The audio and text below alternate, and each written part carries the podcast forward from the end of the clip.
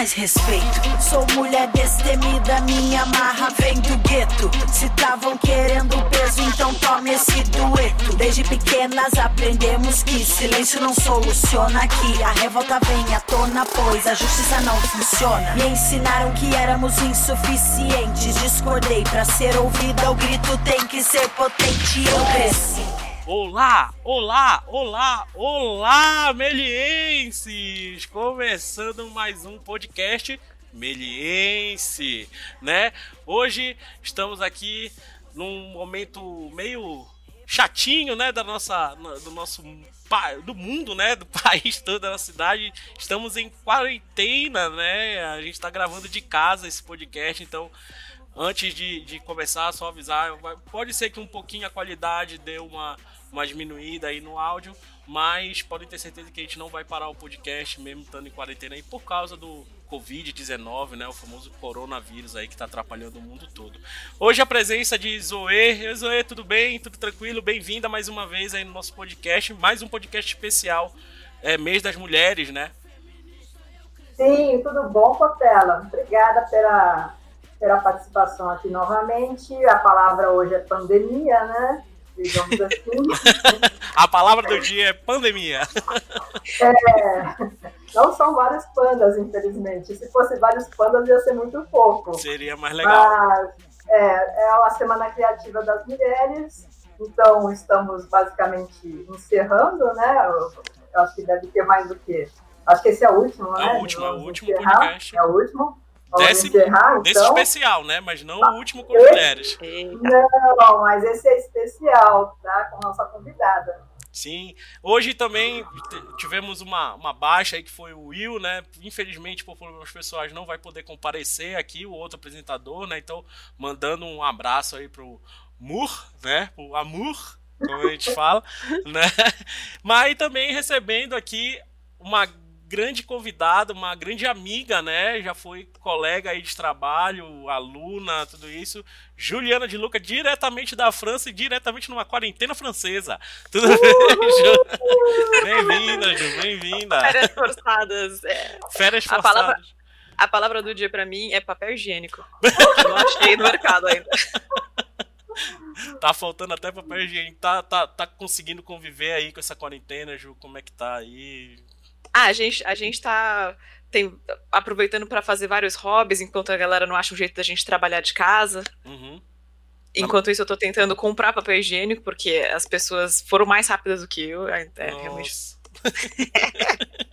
Mas qual é o sentido dessa loucura de. Eu não sei. Eu não, eu não sei. Acho que, acho que as pessoas estão achando. Rolou, rolou um boato ah. de que as máscaras, né? De, de, as máscaras médicas são feitas do mesmo matéria-prima que o papel higiênico. Ah. E que ia acabar papel higiênico porque eles usam a matéria-prima para fazer máscara. Eu não sei se é verdade esse boato, mas foi o boato que chegou em mim. Eu acho que foi o boato que chegou na minha vizinhança. E chegou em que... todo lugar, pelo visto, aí na França, né? Cara, não é possível. Não tem mais papel higiênico, nem ovo, nem macarrão. Eu, eu não sei qual é a relação do, entre os três. O macarrão, acho que eu sei por quê, porque dura bastante, né? Então, dura pra, bastante. Pra, pra e o ovo, acho que é porque é França? Não sei. Deve, ah, não deve ter manteiga também, sei lá. Pode ser, pode ser. por aí vai, né? Ju, eu vou fazer então uma breve apresentação sua aqui e a gente começa a bater esse papo, tá? Então, Juliana de Luca, brasileira aqui de São Paulo, né? Atu, é, animadora 2D e 3D, né? Atualmente morando em Paris, como a gente já falou aqui, ó, que chique, né? Ui, ui, né? Só, só no blé blé blé, né? Tra, tra, trabalhando trabalhando hoje em dia na Fortier Production, né?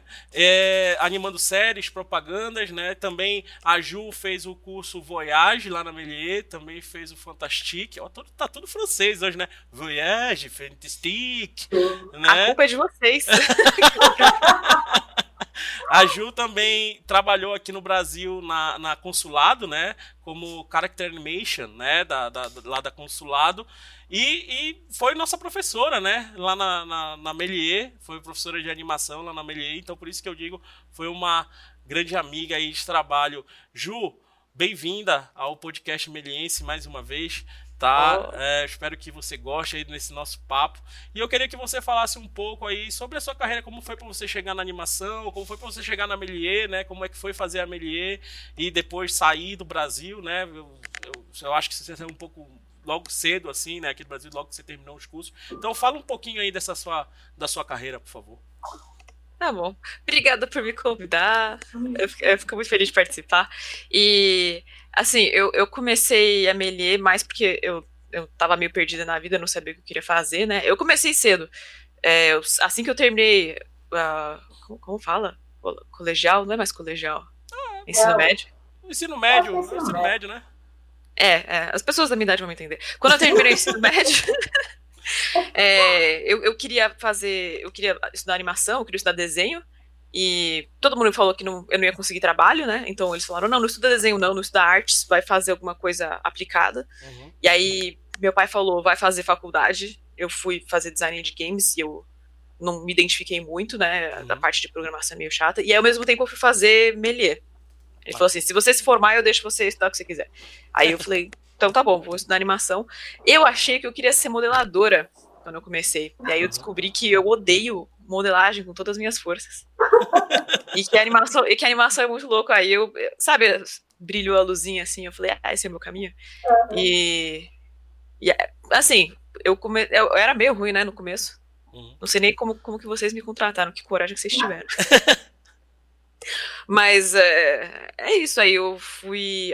Ao mesmo tempo que eu comecei a trabalhar na Melia como assistente, eu comecei a estudar desenho, né? E eu uhum. sabia que eu queria me preparar para ir para a França, estudar na França. E eu comecei a juntar dinheiro para poder fazer curso de francês, porque eu sabia que era obrigatório falar francês para vir uhum. aqui.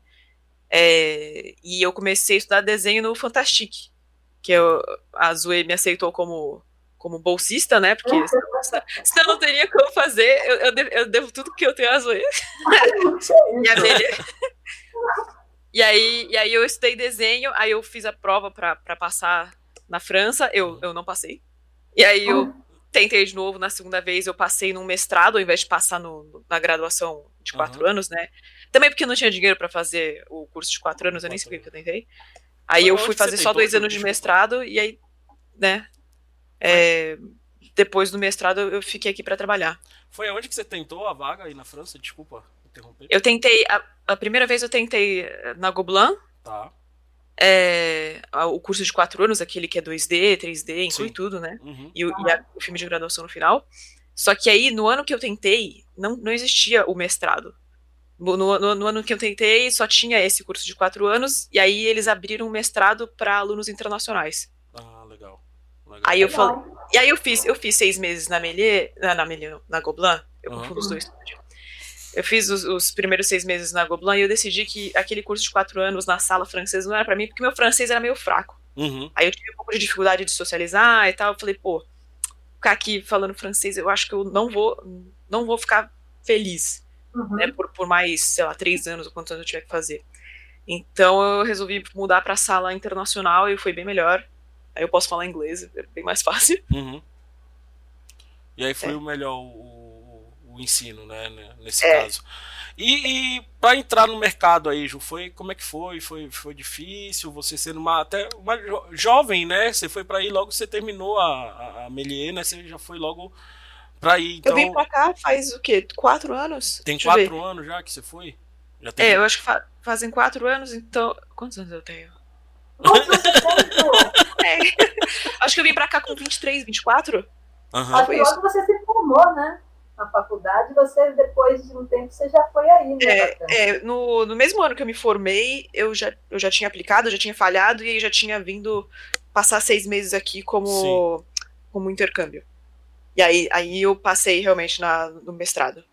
Uhum. Mas é, o, o mercado de trabalho aqui, eu sinto que, assim, se você tem se você tem o seu, o seu visto e você tem as habilidades assim mínimas de, de animação, de, uhum. de modelagem e tal, é, ele é grande. Então, eles estão sempre precisando de gente, eles estão sempre se renovando, porque não tem só as produções na França, né? A, a Londres tem muita coisa também. Uhum. Agora é mais difícil por causa do, do Brexit.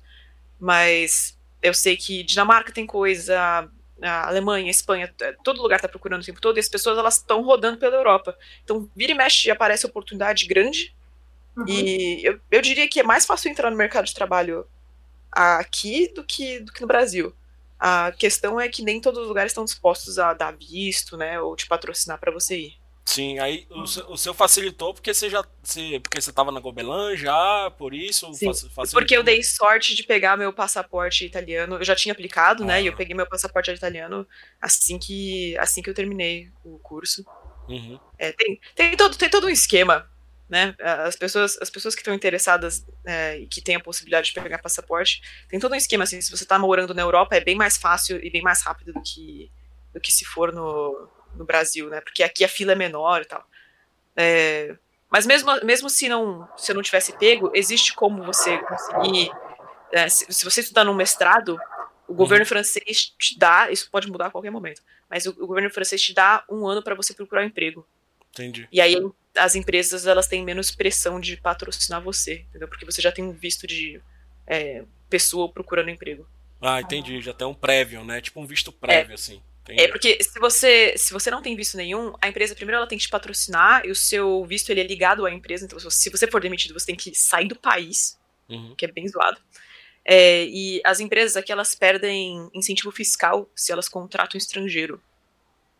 Então, as empresas evitam contratar estrangeiro, que é meio zoado, entendeu? Entendi. Patrocinar estrangeiro é meio. Tipo, patrocínio é. daqui, né? No patrocínio de lá, que, que vale mais a pena, né? Incentivo local, né? Essa é a verdade. É, é exatamente. Uhum. Zoe, você tem alguma pergunta aí pra Ju? Alguma coisa pra falar com ela? Não, eu queria saber um pouquinho as dificuldades que ela sentiu, não só pela língua, mas se ela sentiu muitas dificuldades, teve alguma matéria, principalmente, que você sentiu alguma dificuldade, Ju. Então, eu diria que, assim, eu, acho que eu já tive essa conversa com até com o João, mas o esquema da escola aqui não é, não são todas as escolas que são aqui, mas assim, mas a Goblan ela é um esquema mais assim, você aprende trabalhando. Então você tem aulas você tem algumas matérias, mas você tem você não tem atividades relacionadas às matérias, você tem uma atividade a todas as matérias. Então, um projeto por semestre, por exemplo. Uhum. Então, no meu primeiro semestre, um, que, que a gente fez? A gente fez uns exercícios de, de animação. Não, a gente fez uns exercícios de storyboard. E a gente tinha aula de roteiro, de storyboard, de design, de cenário. E aí a gente montava o nosso storyboard baseado em todas as aulas. Então, assim, e tudo é em grupo também, né? Você faz poucas coisas individualmente. O professor, ele, ele menos dá aula e ele mais é um meio que é um acompanhante. É, é bem isso, é, acho que praticamente é essa a tradução do, do nome que eles dão.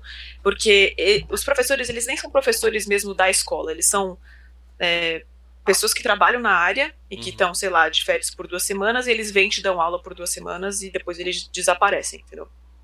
Ah, então vocês não têm uma continuidade, uma continuidade com eles. É... Não, não, necessariamente. A gente conhece eles porque a maioria dos professores eles vêm e voltam com bastante frequência, né?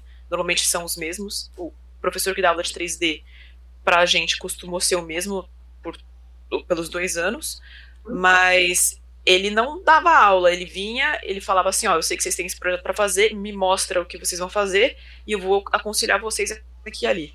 Ah. É. Porque a maioria das pessoas que passam na Goblan, ele já tem uma boa base, né? Então a gente tá lá para fazer aqueles projetos que ficam famosos da Goblan, Uhum. E com a ajuda profissional de pessoas que têm bem mais experiência do que a gente. É mais tá. um workshop do que uma escola mesmo.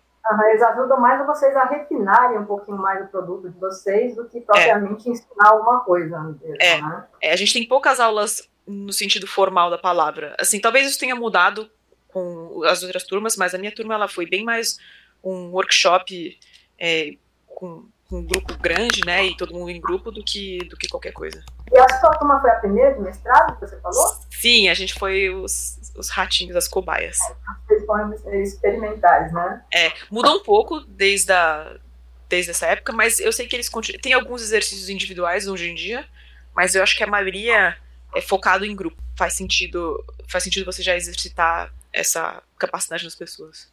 Uhum. Legal, legal, Ju.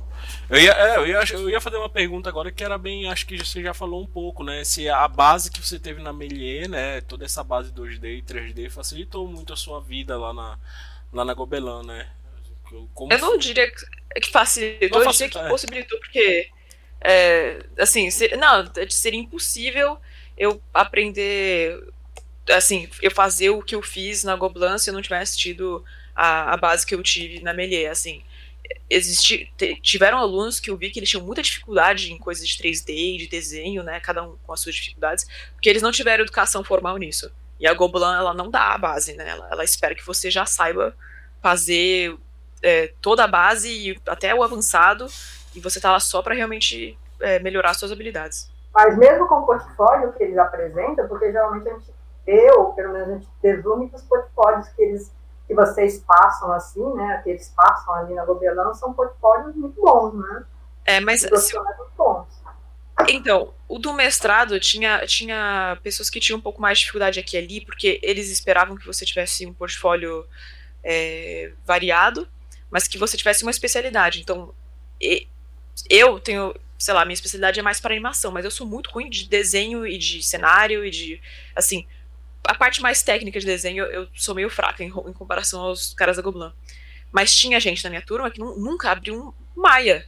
Então não uhum. sabia, assim, cair de paraquedas numa aula de rig, quando você sei lá, você não sabe nem modelar, e o cara já tá te dando uma aula de rig, como é que você vai entender o que, que é IK, uhum. FK? A pessoa não sabe nada. Então, tem muita gente que, que é, passou bastante aperto nas aulas de rig, por exemplo.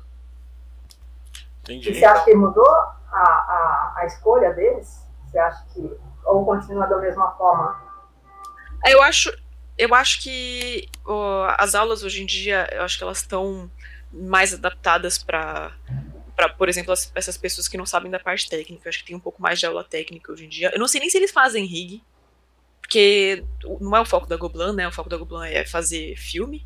É, não é nem a parte técnica da animação, por isso que eles esperam que você saiba fazer animação. É uma escola de fazer filme, uhum. entendeu? Então, é, eu acho que, assim, tendo feito uma outra escola antes, isso é uma coisa que outras pessoas que fazem Gobelin também fazem, é bem, é bem normal. As pessoas fazem uma graduação antes, fazem uma outra escola antes e aí vai para o Gobelin para fazer o, o, filme. Legal, e também, e também é um mestrado, né? É, é o mestrado é. não é muito isso, né? Não é, ele não é muito de ensinar a parte técnica, já é produção mesmo, né? A verdade é, é. essa. Então acho que as pessoas já eles devem, não sei se deve fazer um workshop, alguma coisa técnico agora, né? E aí também você foi a cobaia, né? Então sempre é o, é. a, a, galera que está adaptando, que você vai, vai ser adaptando o curso, né? O primeiro, o é. primeiro baque ali, né? Imagino é. que eles devem ter adaptado. Mas honestamente, pro, pro meu. Pro que eu precisava, eu gostei muito. Sim. Porque eu, eu não precisava mais de, de aula, né? Eu já, eu já tive muita aula. Uhum. e, e eu, eu já dei aula, então eu já sabia como é que era. Era legal quando o professor ele trazia, sei lá, o, o, o próprio trabalho dele, ele, sei lá, dissecava o que, que ele fez no trabalho e tal. Aquilo é interessante, porque você está vendo a perspectiva do cara que fez, uhum. mas ter a aulinha formal mesmo, olha, isso aqui é um keyframe, isso aqui é não sei o que, a gente não precisa. Então, eu tava lá para fazer o filme, o filme acontecer né? e, né? É, Ju, e, e, agora, como a gente está falando aqui no, no, no, dos meios das mulheres, né? A gente está uhum. sempre entrando nesse, nesse ponto aí da, da, das mulheres, da dificuldade até das mulheres no mercado de trabalho. Queria saber um pouco se você teve problemas aí, por ser mulher também, tipo, não é só. É, é, o mercado no mundo, pelo que a gente vê até agora, é meio que igual, assim, acontece, né? Muito machismo, né? A cultura do machismo Sim. aí no, no, mercado. E eu queria saber um pouco das dificuldades que você teve, da dificuldade que você teve como mulher também no mercado. Queria que você falasse um pouquinho aí como foi isso aí na França, né? E aqui no Brasil também, se você teve problemas ou experiências boas também, né? Não é só problemas, Sim. mas experiências boas. Eu queria que você comentasse um pouco sobre isso. Acho que eu posso fazer um comparativo com o Brasil, porque eu trabalhei na consulado, eu também trabalhei em outras empresas, é, uhum. e eu, eu lembro de ter tido problema com, com machismo, às vezes não eu diretamente, mas eu já vi situação de chefe gritando especificamente com a mulher e usando, sabe, termos pejorativos com a mulher, uhum. porque ela era uma mulher no, no, no trabalho. É, e falar que ela era menos confiável, assim, falou na frente, a pessoa falou na frente da empresa inteira, gritou com ela, falou que ela era menos confiável porque ela era uma mulher, porque ela é isso, porque é aquilo. Nossa. E, e eu senti sempre que no Brasil, às vezes eu tenho que me impor um pouco mais pelo fato de eu ser mulher para eu ter respeito do, dos chefes. Não foi o caso, por exemplo, da consulada, e por isso que eu, sabe, eu, eu trabalhei no consulado com orgulho lá, foi muito legal. É, as pessoas sempre me trataram bem lá. E aqui na França, eu senti uma diferença assim. Eu ouvi dizer que existe machismo em várias empresas, mas na empresa onde eu tô, felizmente, no setor que eu tô, né? Felizmente a gente não ouve muitas coisas. A gente ainda é menor número na, na Fortiche, eu diria que tem um pouco menos de mulher do que, do que tem homem. Tem alguns. As equipes de animação elas são divididas em equipes mais ou menos de seis, sete pessoas, e algumas equipes só tem homem, acho que umas duas, três só tem homem. Mas a maioria das equipes já tem uma mulher aqui e ali. Minha equipe, a minha lead é mulher, né? É, é a única lead mulher que tem na empresa. Uhum. É, e eu sinto, eu sinto que as pessoas aqui elas tentam, né, pelo menos conscientemente, a incluir mais mulheres no ambiente de trabalho. Ou, por exemplo, eu posso até dar o exemplo da Goblan, que eles têm a política de ter metade metade, metade mulher, metade homem na turma. É, não foi o que aconteceu com a minha turma de de mestrado, porque aparentemente teve menos mulheres interessadas, então eram quatro mulheres numa sala de 25. Uhum. Mas nas outras turmas já foi praticamente metade metade. Assim, é claro, eles eles pegam todo mundo que é muito bom, né? Não tem, é, eles não fazem por por dó, por cota, eles pegam todo mundo que tá muito bom e eles tendem a pegar pessoas que são é, diversas, né? Tanto em estilo quanto em especialidade e em vivência. Isso inclui o seu gênero. Assim, essa é a, é a posição da, da Goblan. Entendi. Ah, pelo menos então eles incentivam, né? Isso aqui, pelo menos, é legal, né? Esse incentivo para ter uma quantidade, pelo menos, parecida, né? É, não, não só, assim, é, eu concordo com essa visão. Depois de, de, vir morar aqui, eu passei a concordar com essa visão de que como fazer filme, né? Tanto eu trabalhando como animadora, como é, fazendo filme na, na Goblan, é um trabalho de equipe e se você tiver uma equipe que ela é muito homogênea, com opiniões muito homogêneas, não, não cria discussão, não cria temas interessantes. Se todo mundo tem a mesma vivência, né, qual, qual é a graça? Então eles tendem a pegar pessoas que têm backgrounds muito diferentes, que têm experiências de vida muito diferentes, é, metade mulher, metade homem. Se você é, teve, sei lá, se você fez um curso diferente de artes, talvez seja um background interessante para eles também, entendeu? Então eles tendem a querer é, dividir metade, metade pelo menos, para incentivar a diferença na sala. Ah, e também incentivar, acho que incentivar a mulher no mercado, né? Acho que quanto mais apoio, né, desde a base, né, no caso da na, uhum. na Gobelin aí, eu acho que eu, eu, presumo que a mulher chegue com um pouco mais de, de, de vontade né, no mercado, né? Pô, se você já está sendo apoiado lá na base, nada melhor do que o mercado. O mercado deve, não sei, o mercado também faz isso aí? Eles tentam. Eu acho que não. Eu acho que isso até seria, não sei se seria uh, ilegal fazer um negócio desse, mas é, eu, eu acho que naturalmente assim a, a empresa ela contrata mulher porque existem muitas mulheres procurando emprego.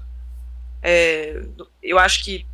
Eu sei que no Brasil tá mudando isso também, porque eu, eu falei com algumas amigas, elas disseram que já tem mais mulher fazendo animação, porque eu lembro minha sala só tinha duas, era eu e a Letícia, uhum. e acabou. Mas que hoje em dia tem mais mulheres interessadas, e eu acho que aqui já tá um pouquinho mais avançado, né? A gente tem um mercado um pouco mais aquecido, então tem mais mulheres procurando emprego, e logo, obviamente, isso vai acabar com mais mulheres sendo empregadas aqui. Eu Sim. acho que ainda é menos que os homens, mas tá bem melhor. Entendi, já, já nota uma diferença, né, grande. Aqui a gente percebe, né, Zoe, é, é, muita menina fazendo, muita mulher, do que era antigamente a Melier, né, do que era antigamente a Melier, hoje em dia a procura feminina é muito grande na animação, né. Aumentou muito o número de alunas, assim, a gente ainda, claro que ainda a gente vê que ainda tem muito mais homens, mas eu acho que essa quantidade está ficando parecida já, né. É, eu acho que tinha algumas coisas que antigamente tinham no Brasil que estão mudando, que agora está incentivando mais as, as mulheres a se juntarem ao mercado de trabalho, que é, é eu não sei como traduzir isso, bro culture no, no ambiente de trabalho, sabe? É, é, um monte de homem no trabalho fazendo piada machista e criando um ambiente que uhum. é, é zoado pras minas e, assim, é, agora que as mulheres estão participando mais e tem mais mulheres em, em posição de de, sabe, de decidir as coisas, de diretora, de produtora e tal, essa mudança no ambiente de trabalho faz com que as, as mulheres queiram participar mais, porque antigamente era, putz, era até meio, meio chato. Algumas empresas que eu trabalhei assim, que não foi uma experiência muito boa. Sim, é, tipo, o ambiente ruim, né, de, de se trabalhar, eu acho que uh, os homens têm que tomar consciência que não, não pode ser assim, né? A verdade é essa. Uh, Ju, e trabalhos aí? Que, queria saber um pouco, assim, qual é o seu trabalho queridinho aí que você gostou de fazer, com, que, aquele, aquele trabalho que você guarda no seu coração aí, algum um trabalho que foi para o mercado, ou seu curta, você quer falar um pouquinho sobre isso também? Os trabalhos que você está fazendo, eu sei que alguns você não pode falar, né? Que é guardar é... sete chaves, mas aí os trabalhos que você já participou, eu queria que você falasse um pouquinho sobre isso. Então, eu, é, eu vou falar do curto um pouquinho, porque acho que eu posso falar mais do curto do que uhum. o que eu estou uhum. fazendo agora. Mais interessante também. É, a gente fez aquele curta-metragem na, na Goblan com cinco pessoas. É, nesse curta-metragem a gente se divide entre animador, é, design, que é a parte de fazer personagem e cenário, e produtor. Então eu fui produtora barra animadora, né? Uhum. eu coordenei a parte de animação. E, e aí a gente funciona assim, você termina esse filme depois de um ano com muito sofrimento, suor e sangue, e você põe ele pro mundo, e aí a Goblan cuida da parte de festivais para você e você só recebe os prêmios. Ah, que legal, legal. E o que você está sentindo? Eu vi um certo, um certo da sua voz, uma certa, uma tristezinha, eu não sei, um certo hum, não sei, ah, eu, uma decepção. Eu gostaria de voltar, eu gostaria de voltar a fazer, fazer filme, né? Porque agora eu tô trabalhando só uhum. com animação.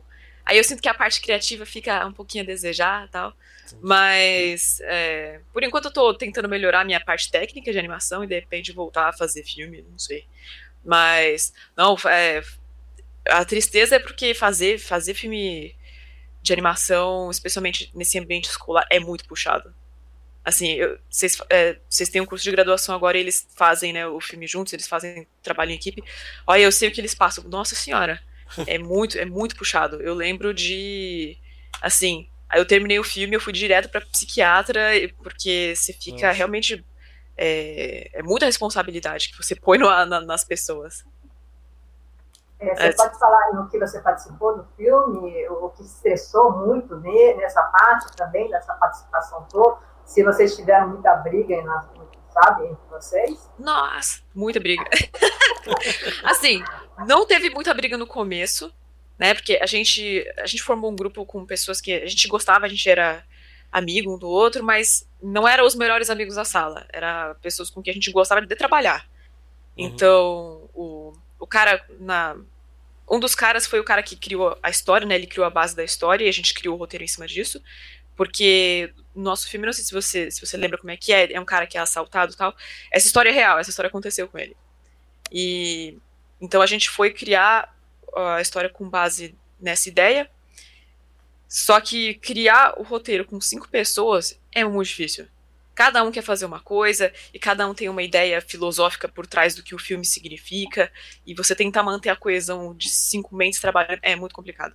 Então foi estresse do começo ao fim. É, deu menos brigas assim no começo, porque a gente conseguiu se manter civilizado, mas conforme você vai passando para a parte de animação e vai apertando o prazo, aí começa a explodir pessoa aqui e ali. Já teve acontecimento em que uh, tava fazendo muito calor na França, tava muito, muito quente e quebrou o ar-condicionado. Aí as pessoas começaram a se estressar e rolou gritaria na sala, assim, não foi nem por causa da animação, mas foi o estresse, mais o calor, mais a falta de ventilador. Putz. famosa treta por qualquer coisinha, Nossa. o estopim, Nossa. né? Pra, pra, pra, dar problema. Mas é legal você estar tá falando isso, Ju, porque é, é, esse é o, é o, o intuito daqui do podcast, né? Mostrar para os alunos e mostrar para pro, pro, os próximos alunos, né? A galera que vai entrar na Melier, que dificuldade a gente vai passar sempre, né? E foi legal que você disse que.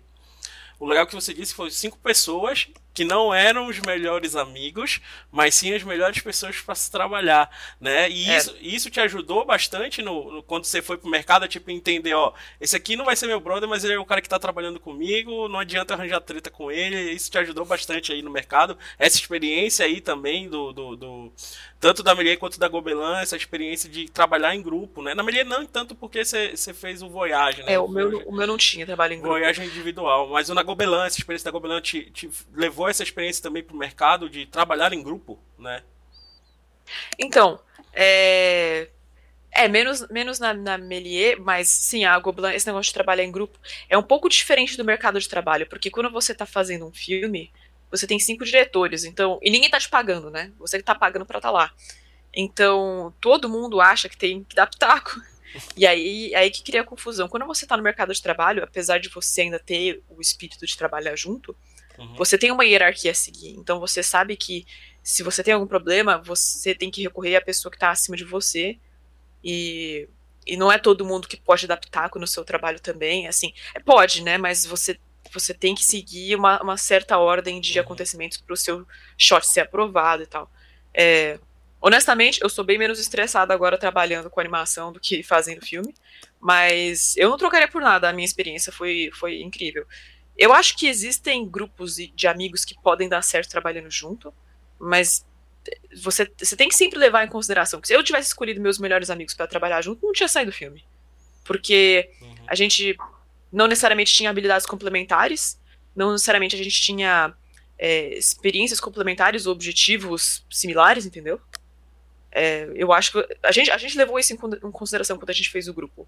Uhum. Eu falei, ó, eu quero trabalhar com pessoas que vão fazer o trabalho sem me encher muito o saco e que vão, que tem o mesmo objetivo que eu de, sei lá, de história, de, de filosofia. É, é interessante que você falou, Ju, é porque ali na faculdade é mais ou menos a mesma coisa, né? A pré-produção, geralmente, ainda o pessoal acontece assim, ainda tá bem, né? O pessoal faz as histórias e tudo, mas ainda estão legais, né? Só, ainda são amigos. Aí começa a chegar no final, assim, né? Chegando na produção mesmo, aí você vê o grupo se desfazendo, pessoas se matando. Ela é. sabe disso também. É bem assim. É bem isso mesmo. Vale falar, vale falar que é só um filme, gente. é, é, só um trabalho. As pessoas. A gente tem esse problema como artista que a gente põe a alma na arte, né? E a gente esquece que, no final das contas, qualidade de vida também é importante. Você ter final de semana também é importante. Eu, eu botei essa regra quando, quando eu fui fazer. Tiveram professores que ficaram realmente bravos comigo, mas eu falei, eu não trabalho de final de semana, porque eu já trabalho lá no Google, a gente trabalhava de, de manhãzinha até de noite, até fechar a escola, que fechava, sei lá, às 8 da noite. Uhum. E se, se, além disso eu trabalhasse de final de semana, como é que eu vou manter a minha criatividade e, sei lá, meu espírito focado se eu se eu tô ah, completamente destruída, né? É, assim, as pessoas que trabalhavam muito fica mais doente, a pessoa fica mais estressada, dá mais briga. Eu acho que não vale a pena. É, até estudos, estudos mostram que se você se você ficar overworking direto, você não vai chegar em lugar nenhum. Você vai no máximo demorar mais para fazer a mesma coisa. É, você perde, perde sua criatividade mesmo, né? Porque é. sua, sua mente está tão cansada, está tão exaurida, né? Que você não consegue mais fazer nada a não ser, sei lá, virar meio que um zumbi, né? É, se você está fazendo um trabalho absolutamente técnico, que precisa de zero criatividade, tudo bem, mas eu, eu acho que. Eu acho que nem é objetivo, né? Por que, que eu tô é, me matando, eu vou perder minha, minha sanidade mental, vou perder minha saúde para, no final das contas, é, fazer um filme que, sei lá, daqui 10 anos ninguém vai lembrar. Então, é, é, só, é só um filme. assim, eu tenho muito orgulho do que eu fiz, mas no final das contas, eu prefiro me manter feliz e bem. E eu gostei também muito do que você falou da diferença entre o grupo que você fez, assim, que você trabalhou e como é o pensamento de, pô, eu estou pagando, o filme é nosso, a gente tem que fazer as coisas, aí gera toda essa esse estresse, né? E quando vocês Sim. estão realmente no mercado de trabalho, que de uma certa forma realmente tem uma certa diferença, né? Aí no mercado de trabalho tem alguém pagando, tem um superior em cima de você, é, é para ele que você tem que falar e não para os seus colegas do lado gerar essa discussão toda, né? Sim. Até, até porque é, uh, também é menos estressante, assim, eu diria que meu, meu diretor ele é muito estressado, porque a responsabilidade é dele. Você, como animador, você tem menos responsabilidade sobre, sobre o filme, né? Você tem responsabilidade naquela sua partezinha ali, você vai se concentrar naquilo ali e acabou. Você é uma. Sei lá, você tá na linha de montagem e você tá fazendo a, o seu parafusinho ali. É, no filme, você a, a, responsabilidade cai sobre você. Se tá atrasado, se você se planejou mal, se ficou alguém doente, você não contou com um tempo extra ou com uma alguém extra para ajudar, o filme vai desandar, entendeu? É, então é normal que as pessoas fiquem estressadas e percam um pouco a paciência. E essa minha visão de eu gosto de ter o meu tempo de, de lazer e ter meu tempo de final de semana para relaxar. Não é a mesma visão de todo mundo do meu grupo, por exemplo. Mas a gente teve o combinado do primeiro dia, que é, eu sei que o outro diretor, é, o Shani, que ele, ele é chinês e tal, e ele, ele não gosta de parar no final de semana. Ele gosta de estar o tempo todo ocupado com aquilo. Se aquilo ocupa a mente dele, ele se sente mais criativo, ele se sente mais é, realmente trabalhando. Mas a gente combinou desde o começo que é, são visões diferentes e a gente tem que respeitar uma visão do outro. Ele trabalha o quanto ele quiser e o quanto ele puder, e eu trabalho o quanto eu quiser e o quanto eu puder. É, sem apontar o dedo na cara do outro e falar que a outra pessoa é preguiçosa. Se a gente precisar, eventualmente, que eu dê um, um rush e faça mais coisa, isso é conversável também, entendeu? E a gente se planeja para fazer tudo. Eu fui a um pouco meio que a, a parte da produção né, eu, eu, organizei a, o calendário da galera, então eu sabia o quanto que a gente podia atrasar, o quanto que a gente podia tirar dia de folga e ficar doente, né? Enfim. Cronograma, né, Ju? Eu acho que cronograma é tudo, né? É, isso a gente. Eu sou viciada em cronogramas. Que bom, que bom, que bom que você está falando isso aí também. A gente fala, fala, fala, mas sempre tem que trazer alguém de fora Fala, tá aqui, ó. Não é a gente que tá falando. A gente não tá falando por, por ser professor, a gente tá falando porque é isso, é organização, é produção. É legal que você. Eu vou dar a dica. Fala, manda. vou dar a dica pra galera. Você, assim, as pessoas montam um cronograma e, e falam assim: nossa, eu tenho cinco semanas para fazer esse filme, eu tenho, sei lá, 20 semanas para fazer esse filme, vou usar as 20 semanas. Não vai. Não vai porque alguém vai ficar doente. Alguém vai ter uma emergência, alguém vai vai ter que viajar, alguém vai ter que fazer. Você vai pelo menos aí conta que alguém vai perder duas semanas do tempo previsto, duas, três uhum. semanas, porque não, não, tem como, né? As, as pessoas têm, têm vida, não são robôs. É, e também, se você é produtor, se você não tem que dar desculpa pros seus, pros seus animadores, minta pros seus animadores. Fala que eles têm menos tempo do que eles realmente têm, porque eles vão atrasar. Sim, dá. omite, né? Não é minta. É, dá uma omitida na informação, né? É, não é para botar pressão, é só para pelo menos o, uhum. o. Se atrasar, porque vai acontecer de atrasar, vai ter. As pessoas não, não contam, por exemplo, retake no, no cronograma. Falam, ah, você tem cinco dias para terminar. A pessoa usa, usa os cinco dias e não fica bom no final, você fala, pô, preciso de mais três dias para arrumar. Não, não, não. Você tem que contar o tempo do retake no, no cronograma também. Uhum. As pessoas costumam esquecer dessa parte. Sim, só faz o, o, geralzão, né? Só faz o grosso. É. Aí, pessoal, dica, hein? Dica para quem tá entrando aí no quarto semestre da faculdade, cronograma. Por favor, falem com a Ju. Vamos deixar no contato da Ju aqui para dicas de cronograma também. Nossa, nos últimos dias de filme, eu, é eu acho, os meus amigos queriam me matar, porque eu ficava com o cronograma, eu imprimi o cronograma, né, dos últimos dias, eu falava, ó, você tem que terminar tantos cenários até o final do dia, cadê o objeto tal, cadê o cenário tal? E, e os caras trabalhando que nem os malucos, porque eu já tinha terminado minha parte e eu podia ficar no pé dos caras. Nossa, é horrível, eu, eu me arrependo um pouco. Eu lembro, você é brava. Eu sou brava. Eu lembro de você. Eu olhava assim, eu falava, nossa, a Ju é brava. Eu achava que era um amor de pessoa. Você me inspira, Zé. Aí o pessoal, não, a Ju é muito brava, eu tenho medo dela. Como pode? Como pode? Eu sou uma vozinha. Eu mudei bastante, eu tô muito mais calma hoje em dia. Mas também você fez o seu trabalho, né, Ju? O trabalho de produtor é isso, né? É, é, querendo ou não, é ser chato, né? O trabalho de produção é cobrança, né? É porque você é, quer. Infelizmente. É porque você tem que fazer a, a, a carruagem andar, né? Você tem que fazer o, o, negócio andar. Então, o trabalho de produtor é isso mesmo, é ser chato. É.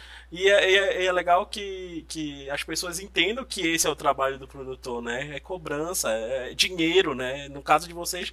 É. Não, era... É, é, o, é, o nosso era o prazo, né? Era é, o prazo, dinheiro também, é dinheiro né? também, que você estava pagando, né? O, é. o curso, tudo isso. Então, é valorização do próprio dinheiro, essa, essa é a verdade, né? E quando você está trabalhando para outra pessoa, é dinheiro dos outros, né? Que é aí que você tem que cobrar mais ainda, né? Você tem que cobrar é. o dobro, né? O produtor, o trabalho dele não vai ficar sendo ele, ele, não é pentelho porque ele é pentelho. Às vezes, uh, uma parte que eu achei interessante da produção é você tem que ficar de olho para ver se a pessoa ela não tá perdendo tempo, às vezes, no negócio que não precisa perder.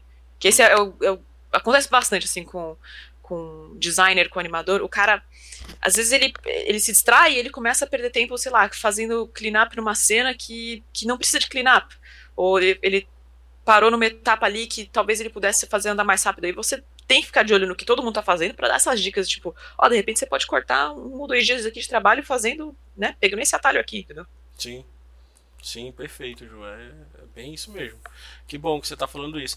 E aí eu queria te pedir, Ju, até mais dicas aí pro pessoal. É, é dicas que, que, que você acha importante para quem está entrando nesse mercado de animação, né? Dos, dos, animadores e também até de produção. Que, que o, o, meio que. Não, não vou dizer o caminho das pedras, porque não existe o caminho das pedras. O caminho das pedras é o, é. é o esforço próprio, né? A verdade é essa.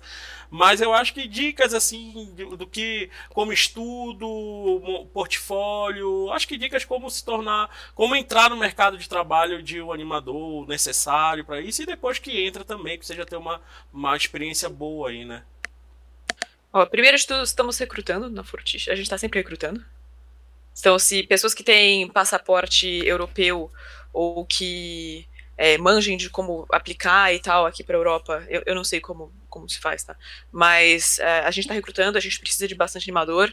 É, capaz da, da Fortiche expandir e fazer estúdio satélite, porque o projeto é gigante. É, assim, na, a minha experiência procurando emprego aqui foi por sorte, né? Foi, foi zero mérito meu, porque eu conheci sem querer um cara que trabalhava lá e ele viu minha animação uhum. por acaso e ele, ele me convidou.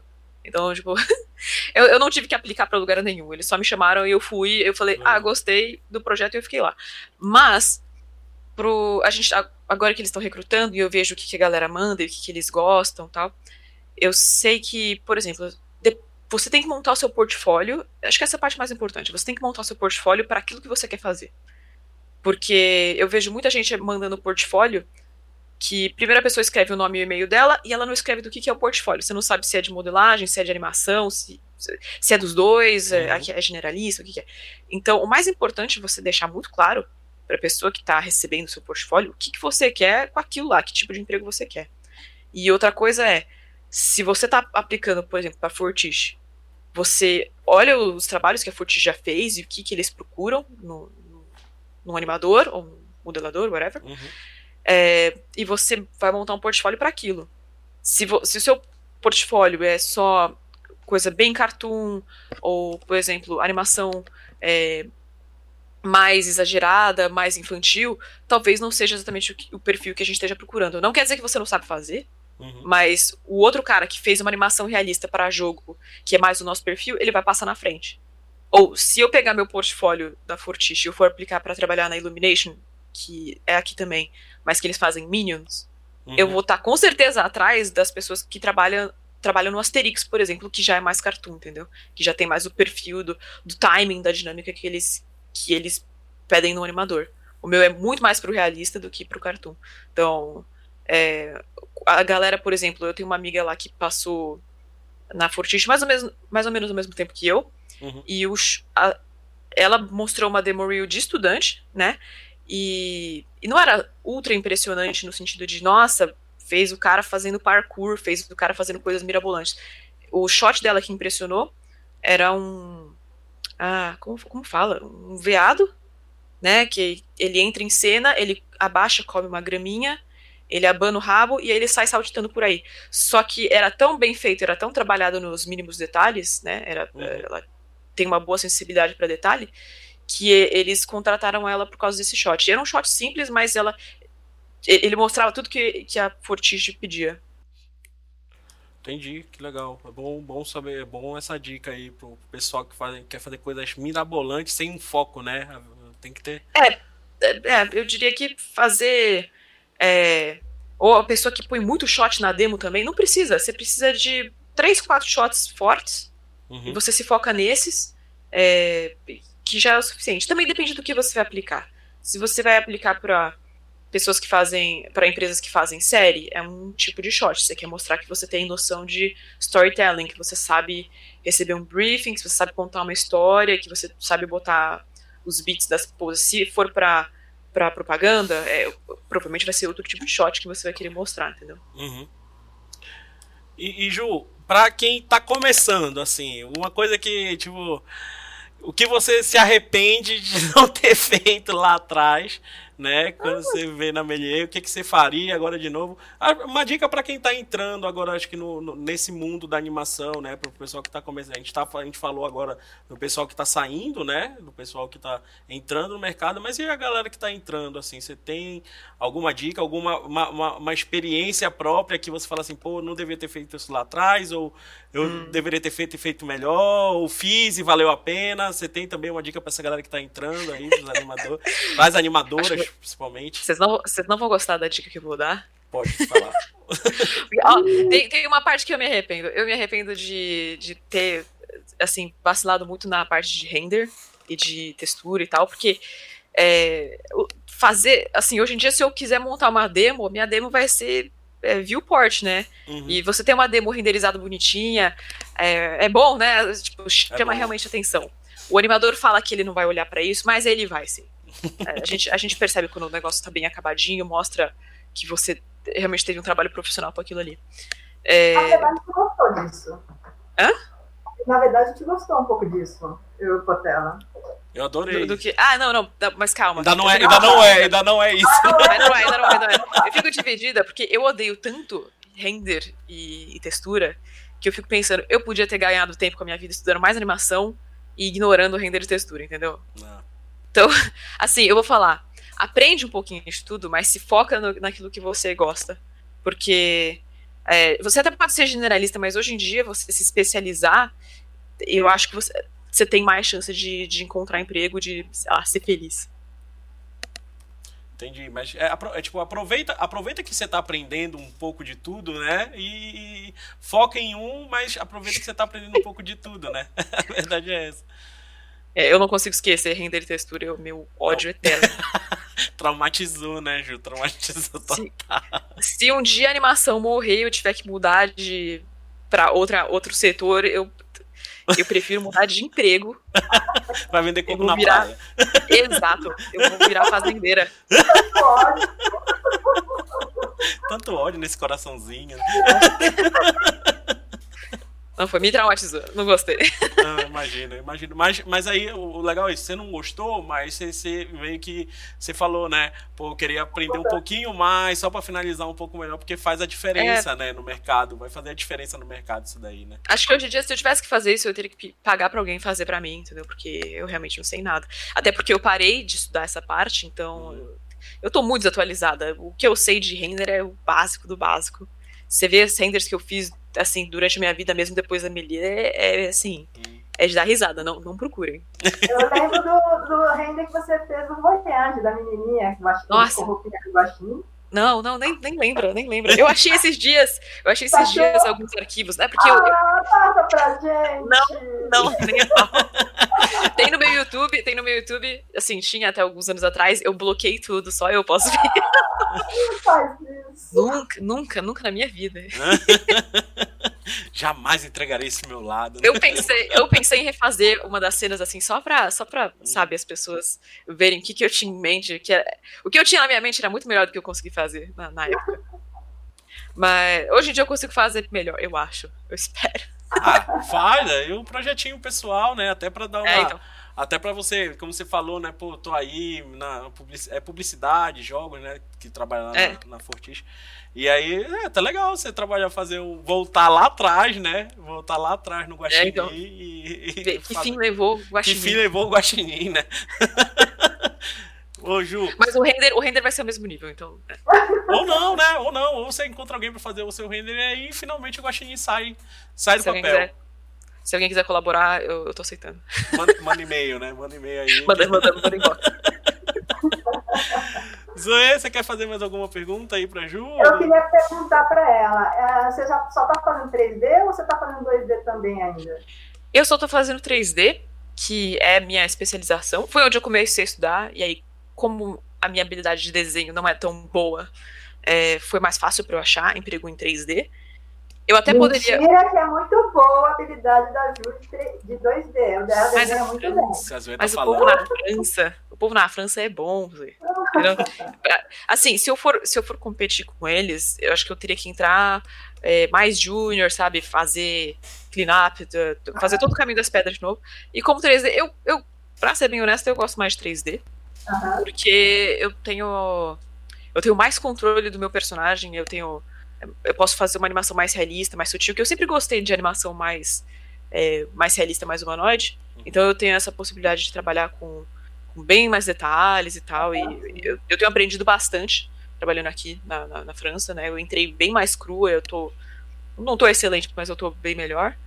É, então, assim, se eu algum dia tiver que mudar para 2D, ou até para storyboard, né, que eu também gosto de fazer, mas eu sou muito ruim, eu ia ter que reestudar um pouquinho, né, aprender um pouquinho a desenhar melhor, pegar as manhas de novo, porque quando eu tava no, no Fantastic, eu tava boa, eu tava com a mão quente. Agora eu dei uma esfriada, putz, vergonha, tem uma vergonha.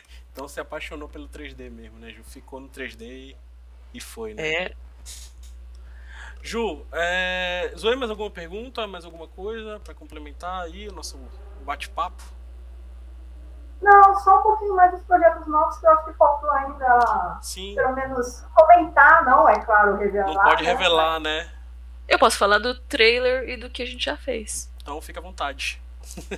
do que vem por aí. Do que, que vem por aí. O que, você quer saber, Ah, queria saber o que vocês estão fazendo, que tipo de trailer é esse, animação, as dificuldades que vocês estão tendo, se tem alguma coisa diferente, não sei, Entendi. tudo. Uh, a gente, assim, o, o, primeiro projeto que eu fiz lá, né, que saiu já, é o, o clipe do KDA, é o clipe do League of Legends do KDA. Para quem não sabe, a Fortis trabalha para Riot Games, que faz as coisas do League of Legends. A gente não faz tudo do League of Legends, mas a gente fez uma coisa ou outra. É, é aquele que é um K-pop e tal, as meninas dançam e cantam. Uhum. E eu animei nesse aí, eu animei a Ari, que é a personagem loirinha, que tem as orelhinhas de, de raposa. É, e eu, eu, fiz só animação desse, né? Eu não fiz mais nada. Foi um pouco diferente do que a gente está fazendo agora, em questão até de, de prazo e de, e de pânico, né? Esse, o KD foi bem mais panicado, porque é, publicidade é bem mais pânico, né? Uhum. É, prazo é para ontem. É, não é que nem no Brasil. No Brasil eu passei bem mais aperto, mas era mais. Tinha, a gente tinha menos pessoas trabalhando. Hoje em dia a gente tem 80 animadores por aí. E quando a gente fez o Queria, a gente tinha sete, oito, né? Então foi bem diferente, assim, e não dá para você perceber a diferença de número de animadores. É, e aí hoje em dia a gente tá trabalhando no, no Arcane, que é a série do League of Legends, que já saiu o trailer, tá online, então eu posso falar pelo menos esse tanto. Eu tenho um shot que tá no trailer, minúsculo, acho que é um shot de um segundo. Legal. Mas, pelo menos já, já posso mostrar pra papai e mamãe, olha, é isso que eu fiz na minha é vida. É que eu fiz, é que eu fiz. Finalmente, minha mãe falou, finalmente você fez alguma coisa que presta. Então, ah, eu orgulho. Ai, se ela ouvir isso, meu Deus. Não passe o link pra ela. Não passe o link pra minha mãe. É, Uh, ela gostou, ela gostou do meu curta-metragem também, mas ela gostou mais do trailer, fiquei um pouco decepcionada. É, o meu shotzinho. É, e aí a gente tá fazendo essa série aí e eu não sei o que eu posso falar sobre a série. Mas é uma série, é uma série grande aí que, que vem, tantos episódios, não pode falar sobre. Você tá animando, muita, co... Você tá animando muita coisa. Você tá animando muita coisa. Estou animando muita coisa. Eu tô assim, ó. As pessoas podem fazer as contas. Temos 80 animadores, faz mais de um ano que a gente tá trabalhando nisso. Mas, assim, faz mais de um ano e meio que a gente começou é, é todo vapor, né? Mas essa a pré-produção já estava indo há putz, acho que mais dois anos aí para trás. Pré-produção, né? Dois anos para trás. É. Né? Olha aí, olha é. aí. Porque, é, não, pré-produção foi a parte mais importante que teve. Demorou muito, muito, muito para eles chegarem no que eles queriam fazer. E eu participei de teste com eles, né, de, é, de rig e tal. É, foi a primeira participação que eu tive nesse projeto. Eu fiz teste de rig, aí quando eu voltei, eles já estavam realmente a todo vapor fazendo, fazendo os episódios. A caracterização é... dos personagens são parecidas? Isso você pode falar alguma coisa? Ah, eu, eu posso falar que as pessoas. Assim, eu gosto muito do projeto. Eu sou fã de League of Legends, eu jogo. E, e eu fiquei muito surpresa, porque eu, quando eu, eu fui contratada, eu não sabia o que era o projeto, então eu fiquei muito surpresa com a qualidade do projeto. É, as pessoas que conhecem o trabalho da Fortiche, ou que forem ver o trabalho da Fortiche, eles sabem que o estilo, o estilo vai ser o mesmo de animação e a gente está buscando a qualidade de animação muito assim, mais para um filme do que para um, uma série, né? Série normalmente tem esse estigma. Isso foi inclusive um problema que eles tiveram às vezes para achar alguns animadores, que a galera falou, pô, série, a qualidade é pior. E, e render principalmente, né? Também. É, eu, eu diria que não é o caso. Eu, se as pessoas viram o, o que eles fizeram chamado Rise, é o clipe que eles fizeram chamado Rise, que foi uma promoção pro Worlds, uhum. do, acho que dois anos atrás. É, vai ser a qualidade parecida. Dá pra ver no trailer, mas eu diria que, que a produção, o nível da produção é muito bom. Legal. E que acho que os fãs vão se sentir felizes com a maneira como a gente tá retratando os personagens. Eu espero, porque eu, eu pelo menos tô.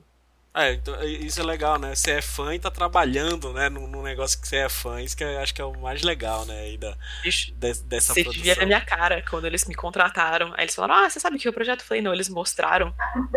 Aí eles perguntaram, você conhece League of Legends? Eu, uhum.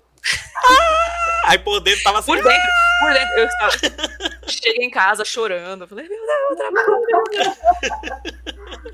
fiquei, eu fiquei dois anos sem poder falar sobre o que, que era que eu tava trabalhando para os meus amigos. Finalmente, finalmente eu posso falar o que, que é. Que triste. Hein? Mas valeu a pena, né? Esperar esses dois anos aí para poder falar e é, deve, você deve estar tá muito orgulhoso aí do seu trampo. Ainda tá, ainda tá produzindo o jogo? Ainda tá rolando produção? Estamos, estamos produzindo. Não posso falar em qual etapa estamos e tá. o que vai vir. Tá. E nem quando vai sair. Não sei. Na verdade, até porque eu não sei. Eu perguntei pro, pro ah, como fala, pro nosso showrunner. E ele não sabe de nada. Então eu também não sei de nada. não, mas é isso mesmo, tem que guardar as sete chaves aí. Eu imagino como deve ser. Pelo tamanho da produção aí, eu imagino que deve ter contrato de fidelidade, um monte de coisa. Tem, tem. Aí, né? Inclusive vazou, vazou um dia antes o, o. assim que a série ia, ia, sair, né? Vazou um dia antes o trailer da série. Tudo esperado. Eita. Nossa. Alguém aí, né? o choque. Nossa, eu, os, dois, os dois projetos que eu participei vazaram alguns dias antes. Nossa, eu acho que o, o trailer. A notícia de que ia sair o trailer vazou. Porque algum canal de notícia que já tinha a notícia pronta, né, pra lançar no dia seguinte, lançou errado, lançou um dia antes. Ah. E aí tirou do ar em uma hora, mas já foi suficiente para fazer estrago, né? Uhum. E, e o outro vazou num site coreano e a gente não sabe como. Alguém tirou print, botou no site coreano. Eu acho que não foi a gente. Talvez uhum. tenha sido né, uma pessoa que tirou foto, não sei, Sim. lá na Riot mesmo. E vocês recebem bronca? Eles investigam? Eles fazem alguma coisa? É, como, como não foi, nenhuma das vezes foi nossa culpa, que não vazou, não foram imagens nossas que vazaram, né? Foi.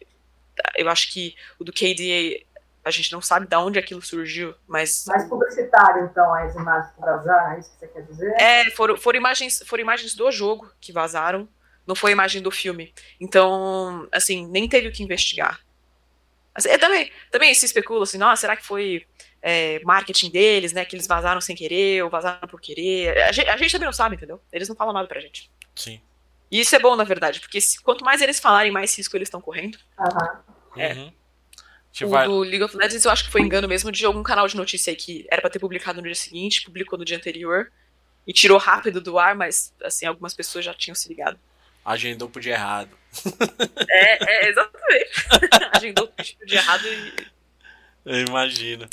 É, Ju, queria te agradecer aí, né? Por, Eu que agradeço, por essa participação, por aceitar esse convite aí da, da, do podcast para bater mais um papo aí com a gente, pra, até para a gente matar saudade, né? Que você já, a gente já, tá, você já trabalhou com a gente. Né? E, e, assim que voltar pro Brasil, avisa pra gente aí que a gente oh, vai. Oh, eu quero voltar da aula, hein? Quando eu voltar pro Brasil. Eu gostei, acho que foi um dos meus trabalhos favoritos, eu gostava muito da aula. Pô, que legal. Então avisa, avisa aí que sabe sempre que a Melier tá sempre com portas abertas para todos, né? Olha aí, olha aí. Olha aí, Vou João, cobrar. João, João. zoe, zoe, João, João, né? Olha aí. Diretamente da França. ajuda, ajuda nós, ajuda, nós. Ajuda nós, né? Não, a gente, quando, quando, quando tiver a série também, a gente pode chamar você novamente, viu? Para comentar sobre. Ah, pode ser. Pode ser. Eu acho que vai demorar, mas é, talvez eu já esteja muito velha. Mas pode ser. vai sair nunca, não sai nunca. 2090. 2090 sai a série, né? É, exatamente.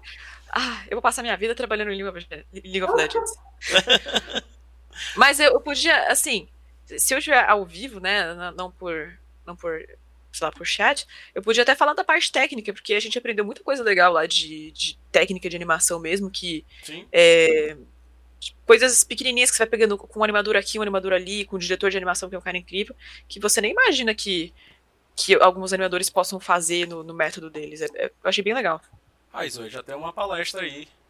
Mais uma palestra. palestra um workshop, talvez. Ah, um, uma palestrazinha, um workshop eu achei legal. Aí Ju, Ju é de casa já, né? Já, é.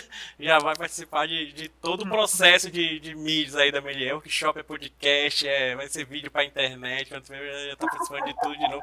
Quando vê, já tá dando aula de novo. Olha aí. Ah! Ju. Foi que eu volto pro Brasil.